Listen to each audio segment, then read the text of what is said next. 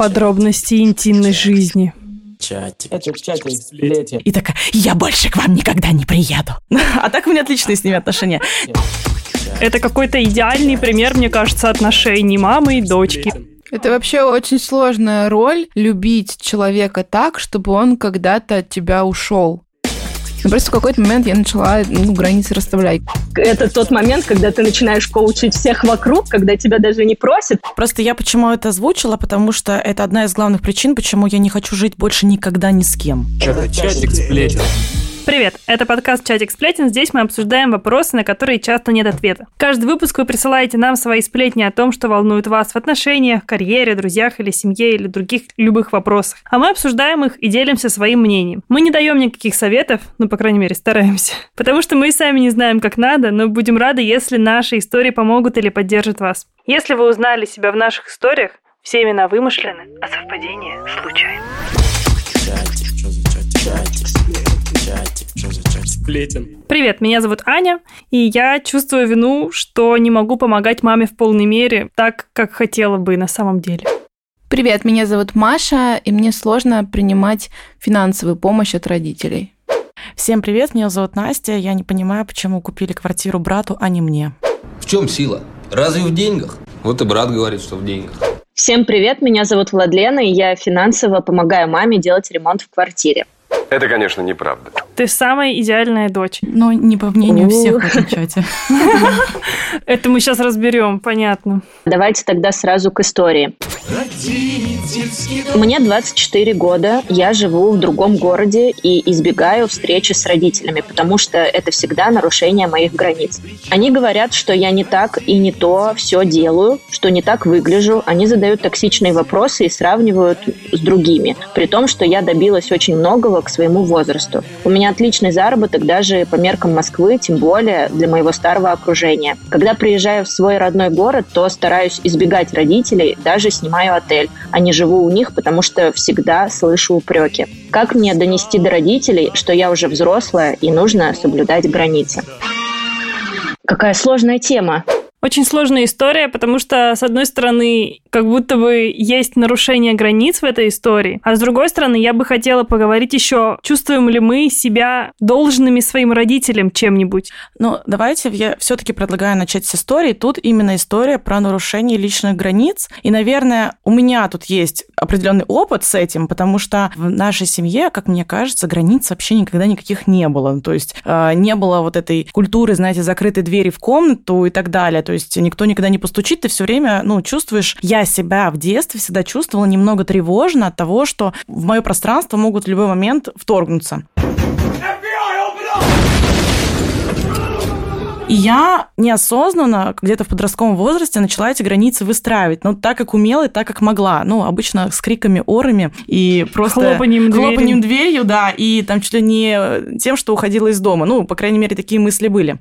Но когда я уже повзрослела и там, пошла в терапию, в том числе, я поняла, что это, оказывается, называется выстраивание, выстраивание личных границ. И я помню, как я была в терапии несколько лет назад, и мне тогда терапевт сказала о том, что ты можешь же просто сказать своим там родителям конкретно, мне вот это неприятно.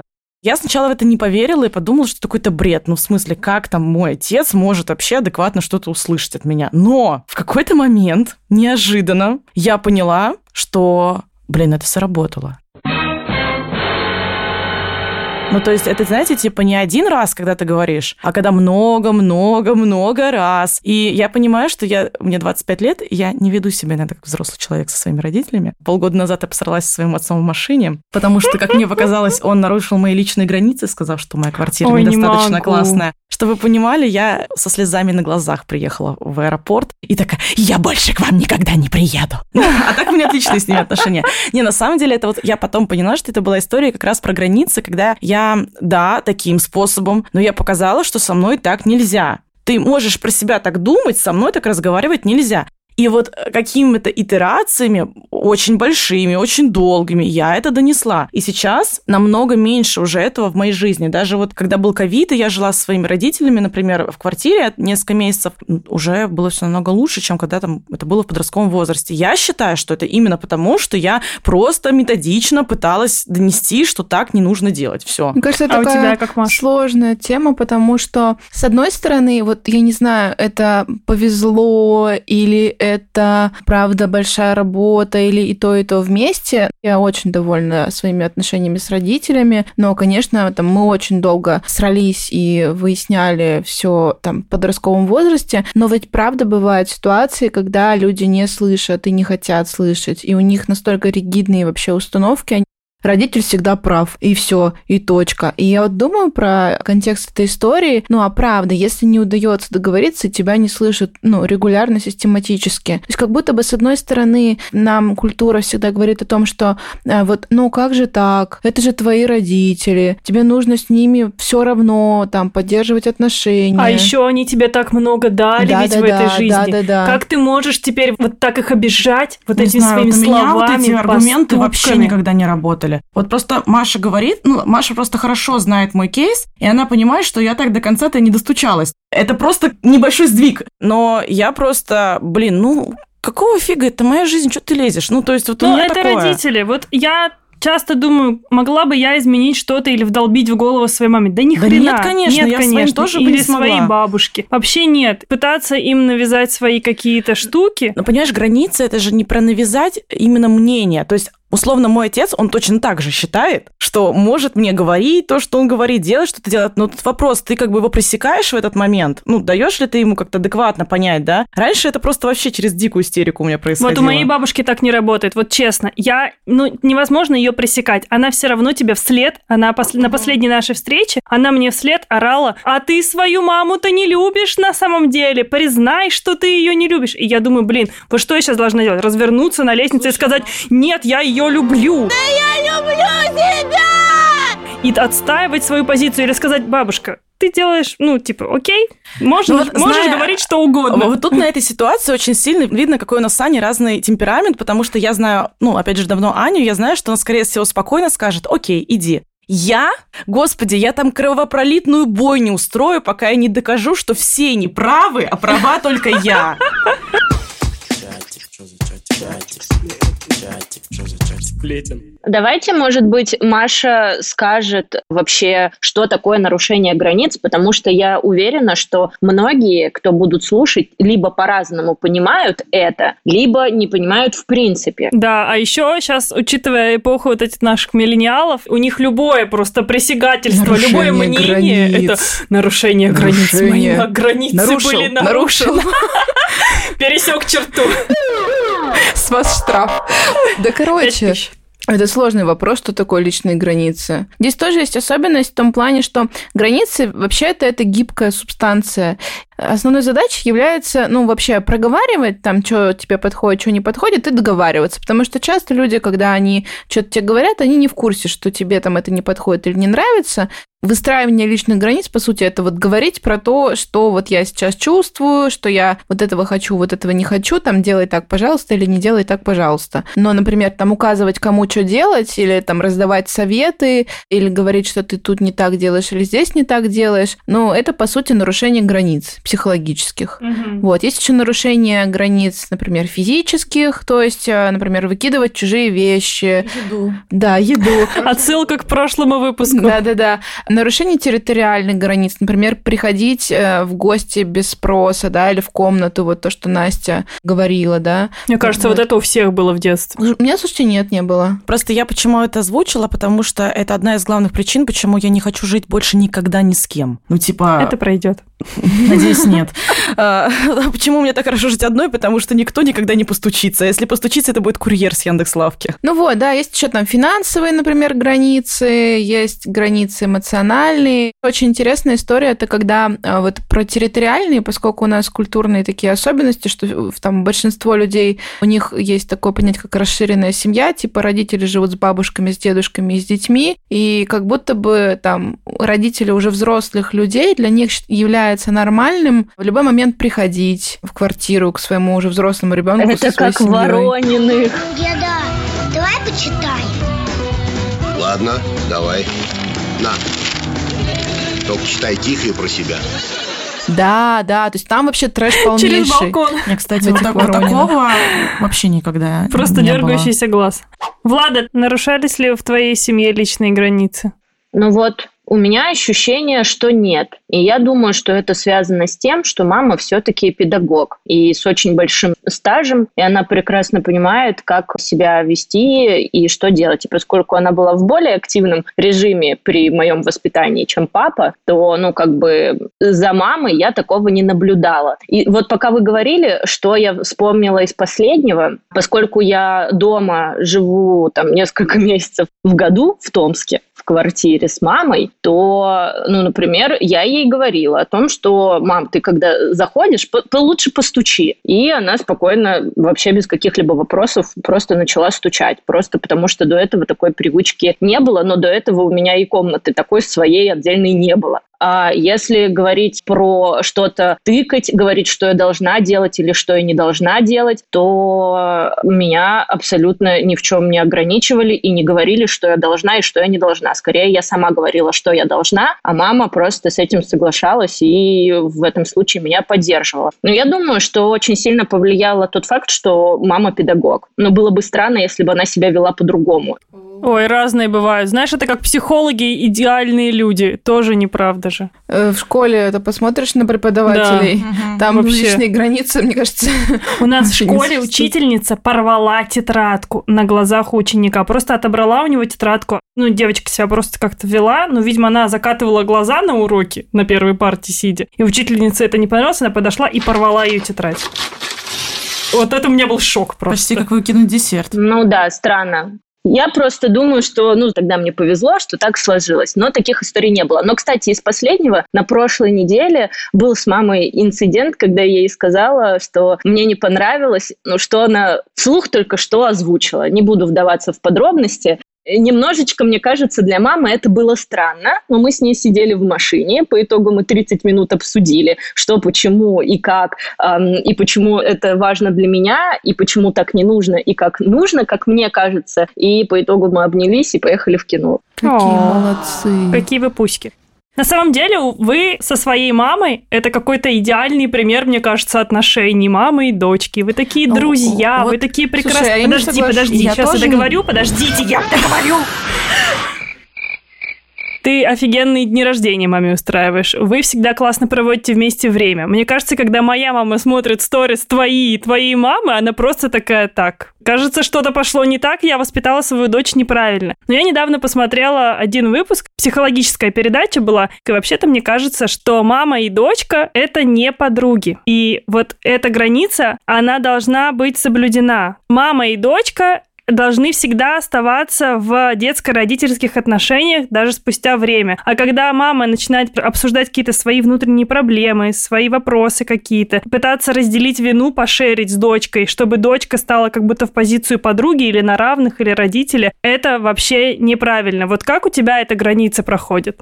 Мы с мамой сто процентов не в отношениях типа подруг. Просто со стороны кажется, что вы прям подруги. Просто потому, что мы очень хорошо друг с другом ладим и угораем, и мама разговаривает со мной на одном и том же языке. Но, во-первых, это не означает, что мама знает обо мне все. И вчера, например, она приехала, и я вижу, что у нее на телефоне первый сезон, короче говоря, моего подкаста. И она мне говорит, а до этого я слушала ваши выпуски типа чатика сплетен.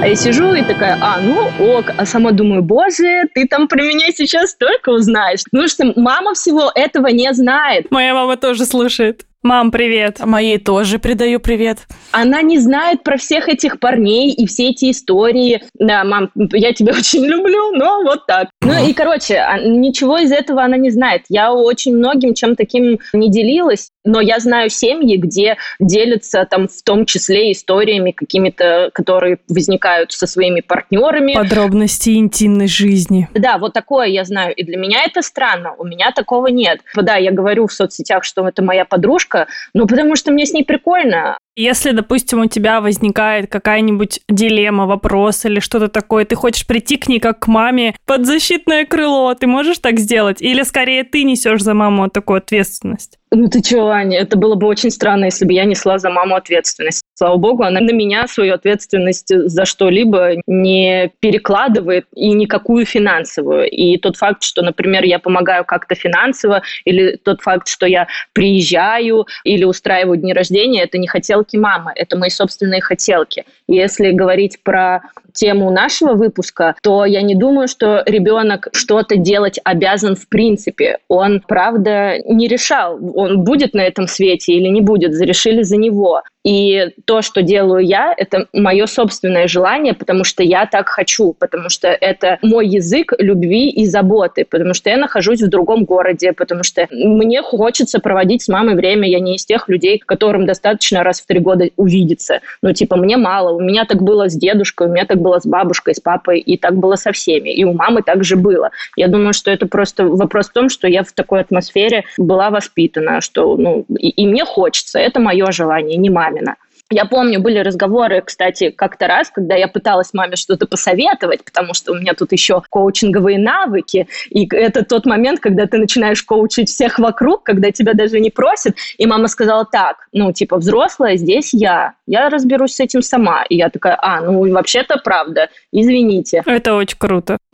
А я хотела еще дополнить про то, что вот вы говорили про уровень близости с родителями, и мы разговаривали с мамой как-то, когда мы уже запустили подкаст, и мне мама спрашивает, говорит, Маша, ты не будешь против, если я послушаю? О, я говорю, мам, офигеть, слушай, круто. ну... О, Я круто. говорю, ну, ты смотри сама, я там рассказываю про 365 мужиков, если тебе эта информация нужна в твоей голове, если она не повлияет на наши отношения, то пожалуйста. Она говорит, ну ладно, я, наверное, тогда не буду. Поэтому Прикольно. мы просто много про это разговаривали, мы много эти границы определяли, расставляли. У нас был закидон такой в семье, что мама часто мне рассказывала про какие-то ее переживания и сложности отношений там с папой и так далее. Но просто в какой-то момент я начала ну, границы расставлять. Но я говорю, слушай, это не та тема, которую со мной нужно обсуждать. Я твоя дочка, я не должна знать про твои какие-то сложности с папой. Это мой папа, а ты моя мама, и вот ваши отношения это ваши отношения. Я в этом не принимаю участие.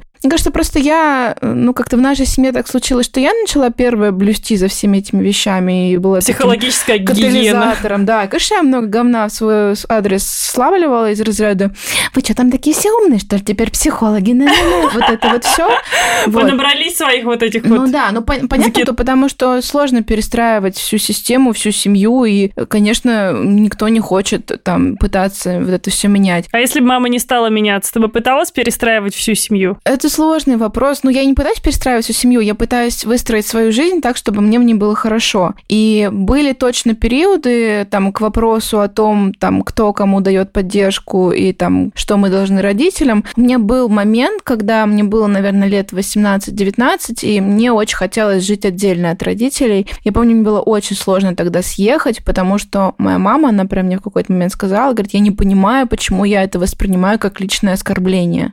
И было очень много упреков про то, что вот ты сейчас съедешь, ты не будешь вообще в нашей семье уделять внимание, ты на нас забила, типа мы тебе не нужны. И вот это все. Я как раз очень хорошо понимаю вот эту историю девушки, которая типа избегает родителей, потому что я понимаю, что вот я сейчас буду инициировать какой-то контакт, и все, что в нем будет, это обвинение в мой адрес про то, что я все не так делаю и не то, и вообще. И, конечно, на самом деле, по факту, в такой ситуации родители находятся в детской позиции. Мгм. И что ты сделала? Ты дистанцировалась от мамы? Я дистанцировалась, и я, ну, как-то приняла тот факт, что, ну, они, они взрослые люди, они это переживут. Я в состоянии объяснить, почему я так делаю.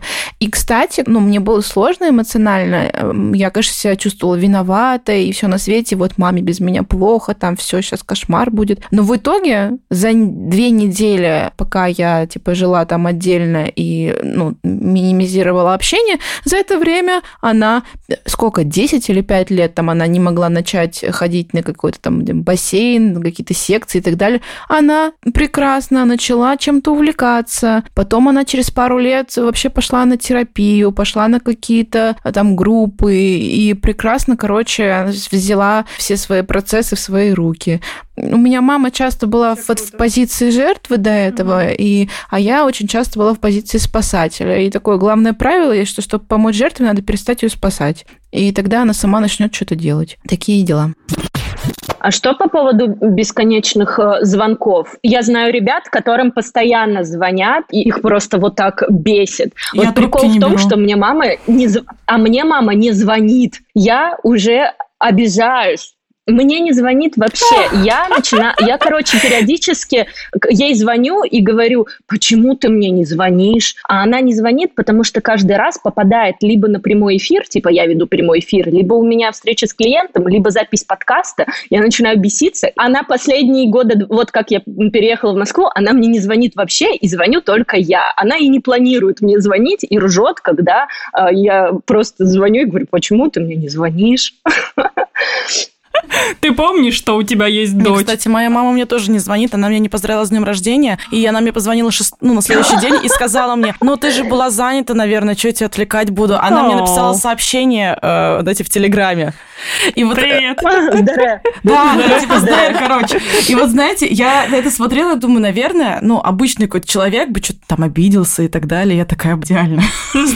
Типа, не знаю, она реально подумала о том, что я буду занята из похмелья. То есть, вот, понимаете, это такая, такая степень заботы. А я поняла, что у меня мама обижается, когда я ей не звоню. И у нас принято так в семье. Типа, моя мама звонит своей маме каждый день. Я не могу звонить каждый день, а еще я иногда, когда мне звонит бабушка или мама, я иногда отклоняю звонки, потому что мне не вовремя, я не могу, я на встрече. Ну, в общем, как у Влада ситуация. И потом я не перезваниваю. Типа, самое тупое, что я... Не то, что я специально не перезваниваю, а я просто забыла. Угу. Ну, я правда, да, я отменила да, звонок, потом не перезвонила, но, мама обижается. Но это ведь не вообще. страшно. Ну вот я а, мама не звоню. обижается. Испытываю чувство вины, короче. И теперь я взяла себе за привычку, я, допустим, по утрам, особенно на выходных, э, я по выходным, там, не знаю, с утра что-то готовлю обычно, я в этот момент думаю, ага, надо позвонить маме. Но это хотя бы раз в неделю меня дисциплинирует. Слушайте, а я вообще звоню раз в пятилетку, и я не знаю, как-то у нас как будто нет взаимной потребности постоянно о чем-то разговаривать. Да, просто вот и... Знаете, когда я звонила маме, в марте этого года, когда я звонила... Ты просто с папой созваниваешься. Ну, это он мне звонит. Давайте так, мои родители живут вместе, но если мне звонит папа, это не значит, что мама хоть что-то знает из этого диалога. То есть они там не соприкасаются в этой информации. Это уже много раз проверено было. Я звонила маме в марте этого года с вопросами «Мама, а как люди в 90-е переживали дефолт? Расскажи мне, пожалуйста, меня это очень сильно беспокоит». Меня колбасит. Это был единственный повод за несколько лет, когда в этом была прям моя какая-то личная потребность. А с отцом, да, отец мне звонит, но я все время отклоняю вызовы, потому что, наверное, мне просто лень. Типа, я думаю, господи, он сейчас будет расспрашивать, какие у меня планы на жизнь, а меня их нет. Я думаю, что я ему опять скажу? Думаю, когда появится, перезвоню. Знаете, Через пять лет. Это может длиться неделю. И вот слово про личные границы, да, опять же, возвращаемся. Они уже знают мою эту особенность особенность, что я либо буду занята, либо, ну, мне лень. И они не воспринимают так... Я надеюсь. Мам, расскажи мне потом, воспринимаете вы это так или нет?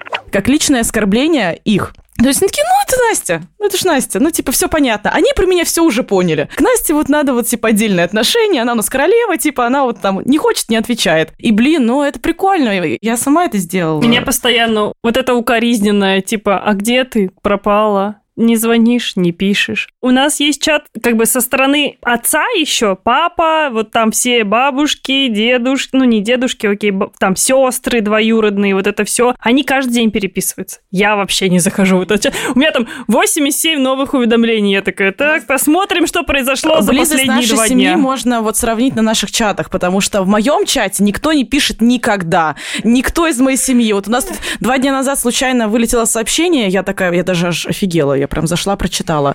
А, и оказалось, что Кто я на умер? одну пятую еврейка. У нас там решили покопаться в генеалогическом древе и кого-то нашли. И это вот было самое интересное событие за несколько лет, мне кажется, в этом чате. Ну, у нас просто, типа, наверное, так не принято, и, честно говоря, мне кажется, не особо это вообще кого-то парит. Ну, меня, по крайней мере, не парит. Слушайте, но есть сторис. Да, это же кстати, прекрасно. Наши это родители очень могут прикольно. смотреть В там. запрещенных социальных сетях, да. Да, потому что мой папа как-то раз мне позвонил полгода назад. В- Я была в Красной Поляне, а за день до этого ходила в казино. Я выложила сторис, что я была в казино, и он мне в истерике звонит на следующий день. Настя, ты сутки не выходила в сторис. Казино! Ты, проиграла все все деньги». проиграла! Я тебя знаю, ты могла все проиграть. Телефон я такая, что ты вообще про меня знаешь, если ты так обо мне думаешь? Ну, короче, это было очень забавно. Я сказала, что, пап, спасибо, что ты есть, потому что только благодаря тебе я могу регулярно вести свой э, профиль. Э, Интересно еще тема, знаете, обострились у мамы у моей отношения с ее мамой в последнее время. То есть, ну там, окей, я как-то отрегулировала свое общение с мамой, но вот теперь интересно наблюдать, как она пытается его отрегулировать со своей мамой. Ой, моя мама постоянно на меня вот это... Мы с бабушкой опять поссорились. Я, господи, что опять произошло? Они постоянно на чем-то ссорятся. Только у меня, да, никто не ссорится. Мне кажется, вот у меня семья... просто не общаются друг с другом. они общаются, ну, типа, всем просто вот, ну, все равно. Ну, то есть, мне бабушка может что-нибудь сказать, ну, типа, когда я жила с парнем, она мне, что, вы живете вместе? И не типа, и не женитесь. распишетесь. Ну, понимаете, это был единственный комментарий за три года наших отношений. Сказала, да, бабушка. И все. Ну, то есть, больше ни слова никто ничего не сказал. И я смотрю там, как они вот, ну, мама ма- с мамой общаются. У меня мама не уезжает из, там, из Томска, в том числе, потому что, ну, там родители живут. Мгм. И, ну, я считаю, что в той ситуации это супер адекватно, потому что у меня очень старенькие бабушка с дедушкой, там им уже по 80 лет, по 85. И там, ну, определенный быт сформировался. Но они просто ходят там раз в неделю и типа вот, тебе клубника. Опять же, даже бабушка с дедушкой больше дают, как будто бы иногда, чем мы им как будто даем. То есть вот как будто иерархия сохраняется. О, а не хотите поговорить про то, что кто, кому кто должен? Перейти к этой Давай. теме. Ну, давай, Ань, что ты должна? Ну, в общем, есть же такой сформировавшийся стереотип У тебя. у меня, да, что кто-то кому-то что-то должен в отношениях между родителями и детьми. В моем случае это я. Дисклеймер. Аня чувствует себя очень должной. Я вообще не чувствую себя должной примерно ни в чем. И мне Я кажется, тоже. что это очень сильно зависит, во-первых, и от финансовой стороны, и от эмоциональной. Но у Ну, нас просто- с тобой одинаковая финансовая Окей, сторона. я просто... Почему я не считаю, что я прям что-то должна, кроме того, чтобы говорить о своих родителях хорошо? А я говорю о них на самом деле, ну вот сейчас про себя хорошо. То есть я безумно их люблю, По идее, вообще-то ты и этого не должна. И им должна говорить. Нет, в смысле, что я искренне испытываю в отношении них благодарность, скажем так, потому что вообще-то Но это есть не за что. должна, Настя. Ну, окей, Это не а, но там я про то, что в целом у меня нет вообще состояния того, что я что-то должна. То есть э, не финансово, не там как-то еще. Мы на поняли. связи, мы в нормальных отношениях. Вопрос к Ане, почему тебя это так вообще волнует сильно? Я начала это анализировать недавно и подумала, скорее всего, это потому, что мама меня воспитала, и меня как бы только мама воспитала. А Она меня обеспечивала, по максимуму обеспечивала мои поездки, не знаю, развлечения, одежду, быт, там, ну, в общем, все вообще, все. И я как будто бы понимаю, что она очень много за свою жизнь работала для того, чтобы я была такой счастливой и классной. И, в принципе, там, не знаю, в конце концов, когда мы разъезжались, она мне квартиру купила. Ну, come on. Это на самом деле для меня очень много значит. И я знаю, что эти деньги нелегко ей давались. И хочется как будто бы я для себя вот в голове еще в детстве какую-то установку переняла, что мне бы хотелось ей обеспечить классную старость. И я всегда себе представляла это а домик в Италии, там, не знаю, что-нибудь такое. И вот мне 25, и я такая, а я даже на Мальдивы не могу маму свозить. Какой уж там домик в Италии? Пока что никакого домика. А прикинь, тебе потом еще нужно своих детей будет обеспечивать. Да, Да вообще. ты будешь как твоя мама. Обеспечивать детей и родителей. На самом деле, я прекрасно понимаю, о чем говорит Аня, и мы обсуждали это с психологом. Но я просто уже свое мнение на этот счет озвучила. Мне тоже хочется всего этого для мамы, но я при этом не чувствую, что я обязана.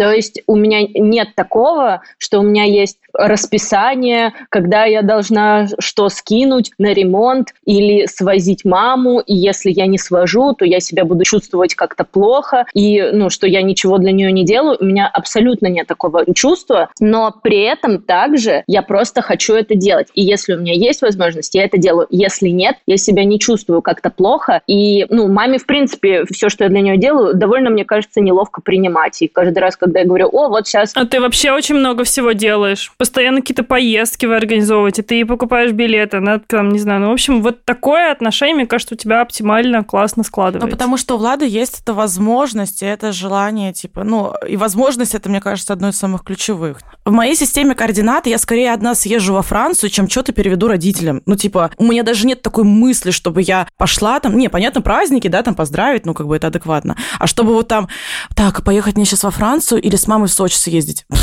Вы смеетесь, что ли? Ну, типа... А я выбираю два варианта в этом случае. Но Ну, то это, есть- э, понимаешь, если бы у меня было, например, и на то, и на другое, я скорее поехала бы бизнес-классом во Францию. Ну, то есть, Понятно, Настя бы в любом случае выбрала себя. сорян, У меня просто в этом случае довольно близкая какая-то связь. И вот в этом году, я считаю год как учебный год, с сентября по сентябрь, так что у меня еще идет э, год.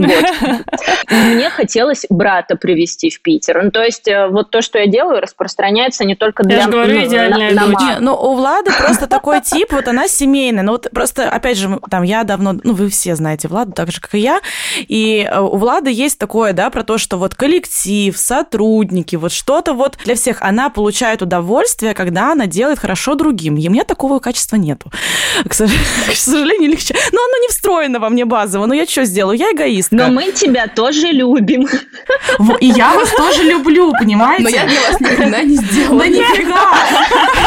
Никогда. Так, вот смотрите, я организовала нам путешествие в прошлом году. Да, я его не Это оплатила, было но я его организовала. Себе. С- Нет, я хотела, чтобы мы были все вместе. Вот. А, а по поводу Аниного пункта, я сейчас начала просто перекладывать эти же штуки на себя и подумала, ну, например, у меня отец, он сделал все ровно то же самое, что у тебя мама сделала, да, ну, там, он зарабатывал, он до хрена работал. То есть я его вообще в детстве не видела, потому что он работал все время. Он купил всем квартиры, он купил когда-то мне машину, ну, то есть он реально очень много сделал. А моя мама, ну, если в этой же логике идти, она пожертвовала вообще своей жизнью, своей карьерой, да, там, реализацией, чтобы нас воспитать. И это можно воспринимать как жертву, ну, типа, что она же такая вот, все они такие труженики ради нас. А можно воспринимать как, ну, данность. Как ну, Влада. Типа, как выбор их личный, да. И у меня всегда была парадигма именно выбора. То есть у меня не было такого, что, о, вот бедная мама там. У Ну тебя да. еще семья была полная. Ну и что? Слушай, ну тоже полная, не полная. Но я не помню своего отца до 15 лет вообще. Нет, я не про это. У тебя было два человека, которые, понимаешь, как будто бы обязанности были распределены. А когда на себя все это взвалил, типа, и то, и другое, и Ну, дома сидеть, и деньги зарабатывать, и это я- все на да, одной маме, конечно, я это думаю, блин, сложнее. когда-нибудь она успокоится и Ну, отдохнет. Нет. Э, Нет. Вот, понимаешь, Может, она, она- она может, же дело не так- в тебе. Да, потому что она же такая Кстати, у тебя да, возможно. активная. Ну, типа, она у тебя э, движовая. Ей нравится, мне кажется. Чатик, чатик, чатик, Это чатик сплетен. чатик, что за чатик, чатик, чатик, что за чатик. Сплетен. Мы провели исследование. Я, как всегда, задаю вам вопрос. Вы говорите свое мнение, как вы думаете, ответили наши читатели, слушатели, смотрители, фолловерсы. Первый вопрос. Чувствуете ли вы, что родители нарушают ваши границы? Нет, да, часто, да, редко. Мне кажется, редко. Мне кажется, да, за большинство, за да, редко. А мне кажется, что, ну, по крайней мере, по моей статистике, большинство нет, просто потому что есть ощущение, что не все понимают, о чем это. Кстати, реально, у Влады самый большой такой разброс получился. Но вообще все ответили одинаково, примерно там 30, 34, 36 процентов. Но если мы сложим ответ «да» вместе, то получится «да» 70 процентов, нет 30 процентов. Поэтому, ну, можно сказать, что большинство все-таки чувствует, что их Мгм. границы А нарушаются. часто или редко? Редко. Ну, 36 процентов и 34. Я думаю, что это наша статистическая погрешность. Понятно. А, следующий вопрос. Чувствуете ли вы, что что-то должны своим родителям? Я думаю, что большинство сказали да. А мне кажется, нет. 57% сказали, что да, 43% сказали, что нет. Ну, тоже не сильно большая разница, да, но все-таки больше да. И третий, должны ли что-то родители вам, как вы думаете? Большинство ответили нет. Мне тоже кажется, что большинство нет. Вот здесь разница большая. 85% сказали, что нет, и 15% сказали, что да. При этом в моем инстаграме были довольно честные ответы. Мне Если тоже. интересно, я Да, зачитаю. давай зачитай. Я не думаю, я уверен, что то, какой был дан мне старт во взрослой жизни, это благодаря каким-то решениям родителей. Родители не очень успевают адаптироваться к быстро изменяющемуся миру, и однажды им нужна будет моя финансовая помощь. Я хочу быть готовым к этому и помочь, когда это потребуется. Прекрасно. Прекрасно. Ответ Мгм. психолога, прекрасно. Засчитано. Влад, у тебя что-нибудь есть? А что у меня? У меня, знаете, разделилось, вот если собрать все ответы, их было довольно много, что часть считают, что должны отдавать родителям заботу, часть время, часть развлечения, ну, какой-то досуг организовывать, проводить э, время вместе, но это, видимо, тоже время. И очень много, очень много людей сказали, что должны деньги. Деньги, потраченные за обучение, деньги, которые они высылали, когда я была в трудностях, деньги за диплом, который лежит дома, и вот очень много связанное с деньгами. Да, вот мне то же самое. Родители купили мне квартиру, я чувствую себя должной отдавать им деньги. Бабуля воспитывала меня одна, и я хочу исполнить мечты, которые она не исполнила. Но мне кажется, здесь две большие разницы. Я хочу или я чувствую себя должным. Да, согласна. Это правда бы две большие Это было бы разницы. классно. Пока А что ты думаешь вообще, Маша, по поводу вот этих ответов, когда дети хотят обеспечить родителям финансовую стабильность? Ну, энергия, да, э, должна идти всегда вперед. Ага, да. И иерархия должна сохраняться. То есть э, родитель он в позиции родителя, я как, ну, как ребенок, здорово, если я чувствую себя меньше, чем родитель. То есть я чувствую, каким бы он ни был этот родитель, хоть он алкаш, хоть он умер, хоть еще что-то, у меня должен быть в голове выстроенный образ какого-то такого большого взрослого, на которого я могу опираться. Он больше меня, и он в состоянии вообще ну, там как-то справляться с жизнью. Потому что во многих вот этих комментариях, да, и сообщениях, которые вы прочитали, есть некоторое такое ощущение, что родитель без меня не в состоянии справляться с жизнью. Мгм. А это немножко нарушение иерархии. Основная задача, на самом деле, нас, как взрослых, это дать опору и поддержку своим детям, а не своим родителям. А что, как вы думаете, должны родители своим детям? Вот это интересный вопрос, потому что я, например, размышляла, ну вот а, мама моя, например, она очень хочет помогать финансово, она хотела там купить квартиру э, нам с моим братом, и я чувствую некоторую неловкость за это, потому что, ну, объективно у нее не такой огромный заработок, чтобы она могла, ну, как-то безболезненно это делать. Но с другой стороны, это правда ее искреннее желание, и как будто бы, ну, я не могу и запретить, но и как-то неловкость чувствовать тоже э, не получается, потому что ощущение, что как будто мама себе в чем-то отказывает, а я нет. Хотя она делает это для меня. Ну вот, вот это вот такое Мгм. какое-то странное состояние. Есть такое, да. Я вообще считаю, что родители нам ничего не должны. Вот максимум, что они нам дали, это жизнь. И если что-то есть сверху, бонусом, типа у кого-то повезло, там, не знаю, у них обеспеченная семья, и они могут подарить машины, квартиры, там, не знаю, поездки, это классно. А если не могут, то как бы, ну, все, сорян, как бы двигайся сам. Тебя должны, скорее всего, накормить, и, возможно, как-то одеть. И, скорее всего, тебя не должны там, ну, не знаю, абьюзивных отношений не должно быть. Но это уж как получится. А дальше вот реально, ну, ты родился, и до какого-то времени тебя просто как в инкубаторе воспитывают, а дальше ты сам. Меня очень бесит позиция многих ребят сейчас, которые спирают свои неуспехи, неудачи и проблемы на родителей, на то, что родители им чего-то не додали. Там, типа, недостаточно сильно любили. Блин, любили как могли. Ну, серьезно, все недолеченные. Не было никаких психологов там даже 10, 15, 30 лет назад вообще не было такого понятия. Все немного что-то делали, типа как моя мама. Параллельно работали, параллельно воспитывали ребенка. Как получалось. А вот эта вот позиция очень инфантильная, типа, от, начиная от того, что они не подарили мне квартиру, заканчивая тем, что они меня не любили так, как бы я хотел, чтобы меня любили. Очень детская. Я, короче, могу прокомментировать быстренько этот поинт, что основная задача родителя – это ну, вырастить взрослого отдельного человека. Чтобы это случилось, нужно, чтобы реализовались основные задачи развития, которые есть в каждом периоде возраста. Там, условно,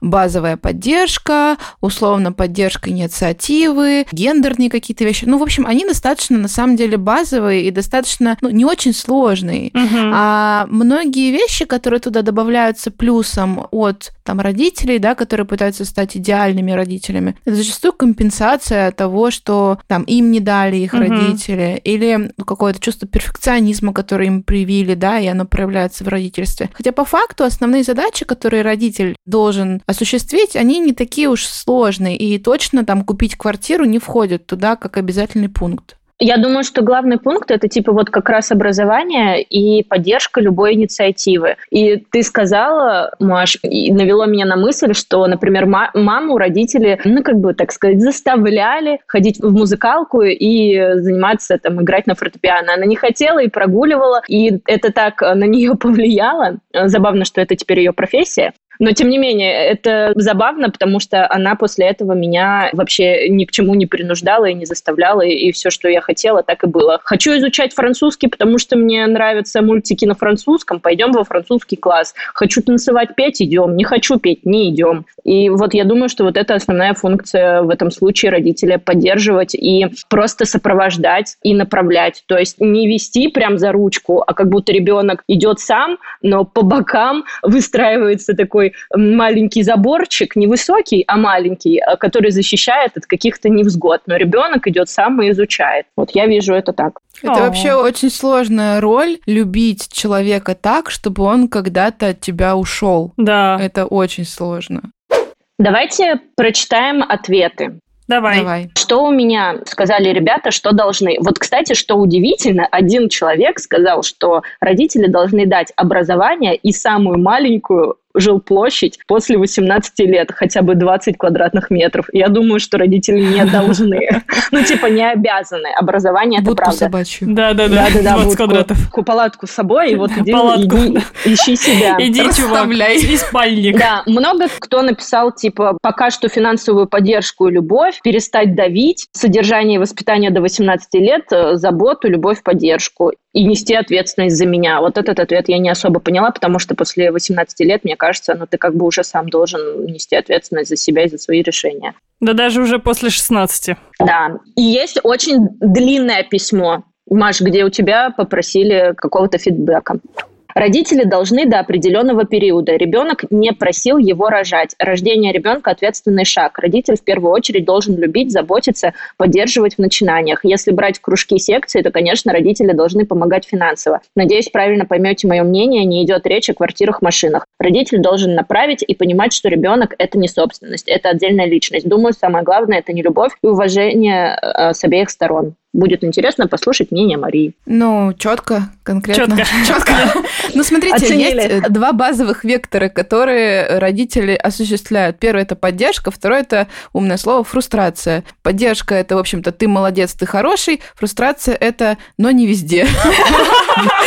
Благодаря этому ребенок чувствует базовое принятие, и при этом он не чувствует... Сомневается в себе. Он не чувствует гиперопеки, он чувствует в себе силы самостоятельно что-то делать. Это когда родитель не подбегает и не завязывает за него шнурки, не говорит, ты не заработаешь сам, я куплю тебе квартиру, да, потому что вот эта вот позиция про то, что я все тебе сделаю, куплю квартиру, найду работу и так далее, на самом деле она немного инвалидизирует взрослого человека, как будто бы он сам не в состоянии это сделать. Поэтому это, знаете, вот это вот на острие ножа просто нужно пройти этим родителям несчастным, бедным. В любом случае, ребенок ваш потом пойдет к психологу в свои 20. Да. Папа, не слушай Машу, мне вторая квартира тоже нужна. Ой, Настя. Блять, точно. Настя, у тебя нет первой, только что шутка дошла. Да слушайте, меня задолбали за эти полгода, все спросили, а почему квартиру купили брату, а не мне? А у меня, типа, знаете, на самом деле даже такого вопроса ну, не звучало. А у меня не было. А понимаешь, это может значить то, что в тебя верят больше, чем в него. А, скорее всего, так и есть. Никита не слушает Вот мы и раскрыли тайну. Ну, что мы можем посоветовать девушке из нашей истории? Ничего. Мы не можем посоветовать. жить в другом городе, не приезжать просто в ее родной, потому что там делать все равно нечего, сорян. Ребята, мы желаем вам любви родительской, но не гиперопеки. Если вы уже родители, тоже возьмите себе на заметку, что базово вы ничего не должны своим детям, кроме того, что вы должны их любить и поддерживать их прекрасные и непрекрасные начинания. Принимать. А если Мать. что, то все дружно, все дружно идем куда? Идем Правильно, к психологу. Психологу. Телефончик оставлю. Да, ссылка на Машу в описании. Да. И на нас на всех. Ребята, если вам нравятся выпуски нашего подкаста, то обязательно поддержите нас звездочкой в Apple подкастах, сердечком в Яндекс Музыке, комментарием на любой площадке, где вы нас слушаете. Если вы хотите лично нам передать свои лучи поддержки, то переходите в запрещенные социальные сети, ссылки будут на них в описании. Там вы сможете и написать нам лично, и отметить нас в сторис, если вы слушаете наш подкаст. И обязательно, обязательно заходите в наш чат-бот и пишите нам свои истории. Да, это помогает нам создавать новые классные выпуски подкаста. И Всем пока-пока. Встретимся Пока. в следующем выпуске.